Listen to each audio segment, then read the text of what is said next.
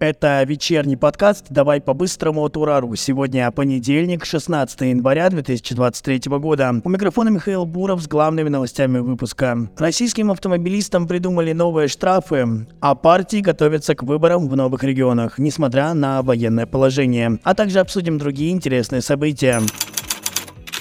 Начнем наш выпуск вот с такой новости. Российским автомобилистам придумали новые штрафы. Проект так называемого перечня неисправностей и условий, при которых запрещена эксплуатация транспортных средств, будет направлен на рассмотрение в Госдуму, сообщает коммерсант. В случае утверждения проекта автомобилистов будут штрафовать за использование летней резины в зимний период и шипованной в летний. Также предусмотрены штрафы за использование фар, не предусмотренных конструкцией автомобиля. Инспектор сможет оштрафовать водителя за неработающую систему АБС на основании показателей индикатора приборной панели, а также за демонтаж регулятора тормозных сил. Коммерсант пишет, цитирую, «Проект, который обсуждался и неоднократно переписывался на протяжении нескольких лет, преодолел стадии публичных обсуждений и в ближайшее время будет направлен в Белый дом на окончательное утверждение. Конец цитаты. По мнению члена рабочей группы Евгения Литвина, цитирую, проект получился сбалансированным, учитывающим все замечания и дополнения. Конец цитаты. С первых чисел декабря 2022 года, как мы все знаем, в силу вступил закон о полном запрете ЛГБТ-пропаганды в России. В связи с этим Роскомнадзор внес в реестр запрещенной информации 306 сайтов такой тематики. Об этом сообщил представитель ведомства. Применительно к интернету закон предписывает блокировку сайтов, которые пропагандируют нетрадиционные сексуальные отношения. Запрещается реклама с такой символикой, также под запрет попадают сайты, книги и аудиовизуальные сервисы. Такие сайты сайты вносятся в реестр запрещенных и впоследствии блокируются, если их владельцы самостоятельно не удалят противоправный контент. Депутат Госдумы Нина Останина предложила новый способ потратить материнский капитал. Она считает, что необходимо разрешить его тратить на покупку отечественного авто. Об этом Останина сообщила в разговоре с РИА Новости. По мнению депутата, такая мера действительно поможет многодетной семье обеспечить благополучие детей. А чуть ранее в Госдуме предложили разрешить тратить материнский капитал на оплату услуг ЖКХ. С такой инициативой выступила первый зампред Комитета Госдумы по просвещению Яна Лантратова. В своем обращении к вице-премьеру правительства России Татьяне Голиковой она напомнила, что тарифы на жилищно-коммунальные услуги с 1 января были увеличены, а многодетная семья, которой положена большая квартира, не в силах ее содержать. По имеющимся у Лантратовой данным, некоторые семьи тратят на оплату ЖКХ около 100 тысяч рублей в год.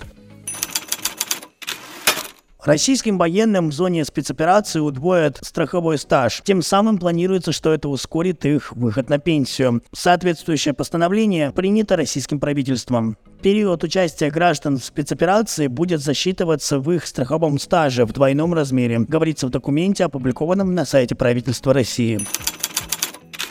Парламентские партии начали подготовку к выборам в законодательные органы новых регионов России, которые намечены на сентябрь этого года, несмотря на военное положение, сообщает коммерсант со ссылкой на источники. А теперь главная спецоперацию на Украине за сегодня.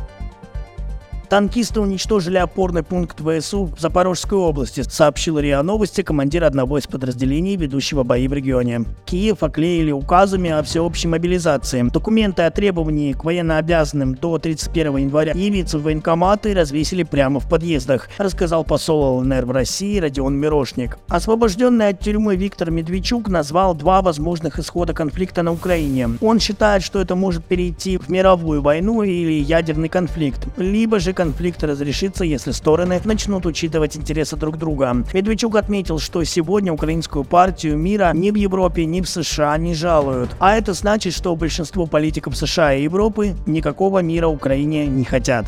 Кремле назвали Украину ответственной за удар по жилому дому в Днепропетровске.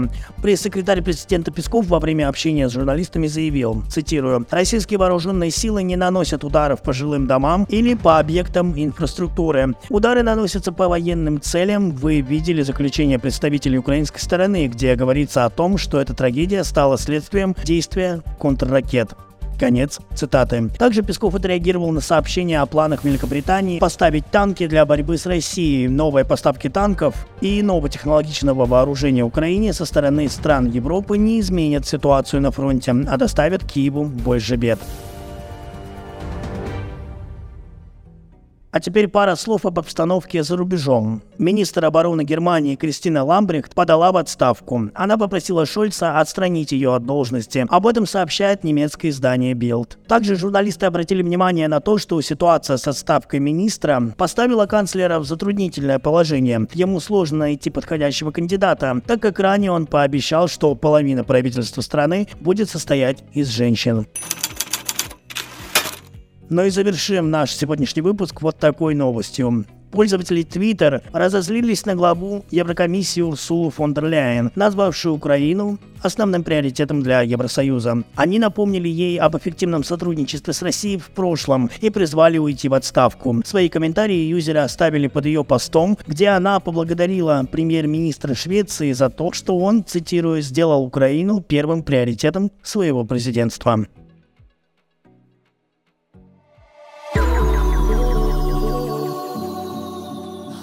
Что ж, это были все самые важные новости, о которых мы хотели вам сегодня рассказать. Напомню, что еще больше новостей вы можете прочесть на нашем сайте ура.news. Обязательно подписывайтесь на наши каналы в Telegram, Рутюб и YouTube. Также подпишитесь на сообщество ВКонтакте. И спасибо, что слушаете нас на Яндекс Музыке. Ну а я прощаюсь с вами до завтра. Не забывайте, что здесь мы обсуждаем самые яркие события дня. Это был подкаст «Давай по-быстрому» и Михаил Буров.